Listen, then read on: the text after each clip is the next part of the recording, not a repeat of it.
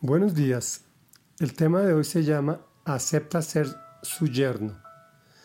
Estamos leyendo el capítulo 18 desde el versículo 17 en adelante del primer libro de Samuel.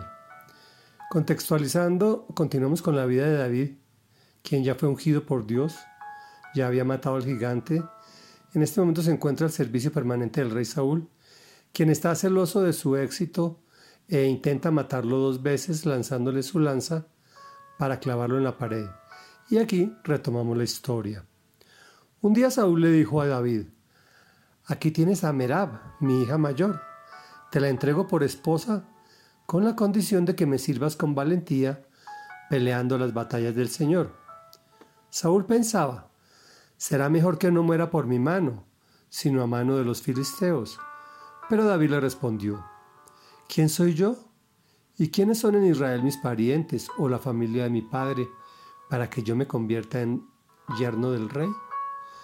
Sin embargo, cuando llegó la fecha en que Saúl había de casar a su hija Merab con David, Saúl se la entregó por esposa a Adriel de Mejolá.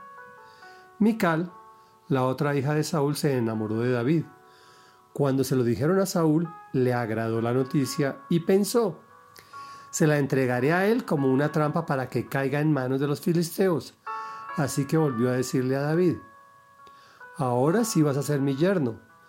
Entonces Saúl ordenó a sus funcionarios, hablen con David en privado y díganle, oye, el rey te aprecia y todos sus funcionarios te quieren, acepta ser su yerno. Eso se lo repitieron a David, pero él respondió, ¿creen que es cosa fácil ser yerno del rey?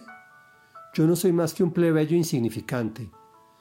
Los funcionarios le comunicaron a Saúl la reacción de David, pero Saúl insistió.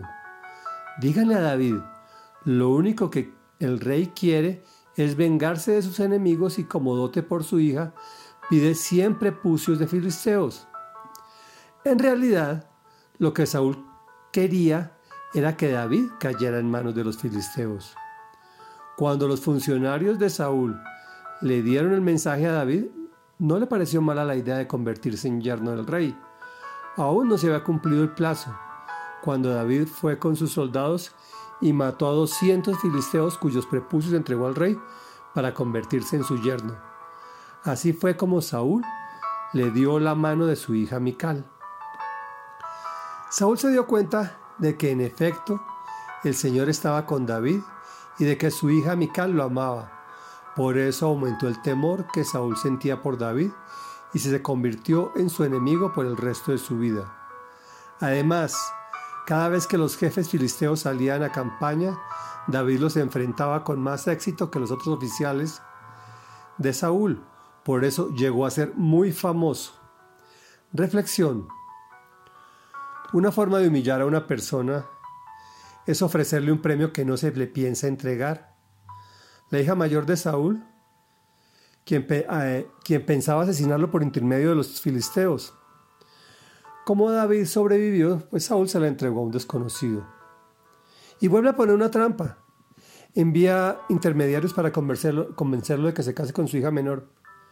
Pero esta Mical sí está enamorada de David.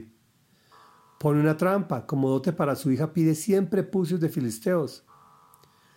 Pero como Dios estaba con él, él llevó el doble. Esto lo conocemos como andar la milla extra.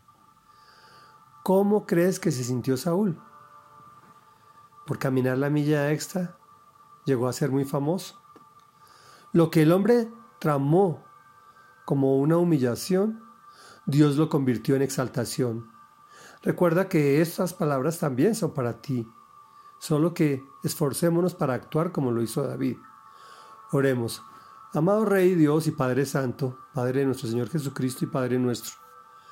Hay muchas personas que me quieren humillar, pero Señor yo quiero poner mi confianza en ti para que se voltee esas circunstancias y tú termines exaltándome como lo hiciste con David. Pon en mí un corazón conforme al tuyo, te lo pedimos en el nombre poderoso de Jesús. Eres bueno, Señor, eres grande, eres maravilloso y eterno. Amén y amén.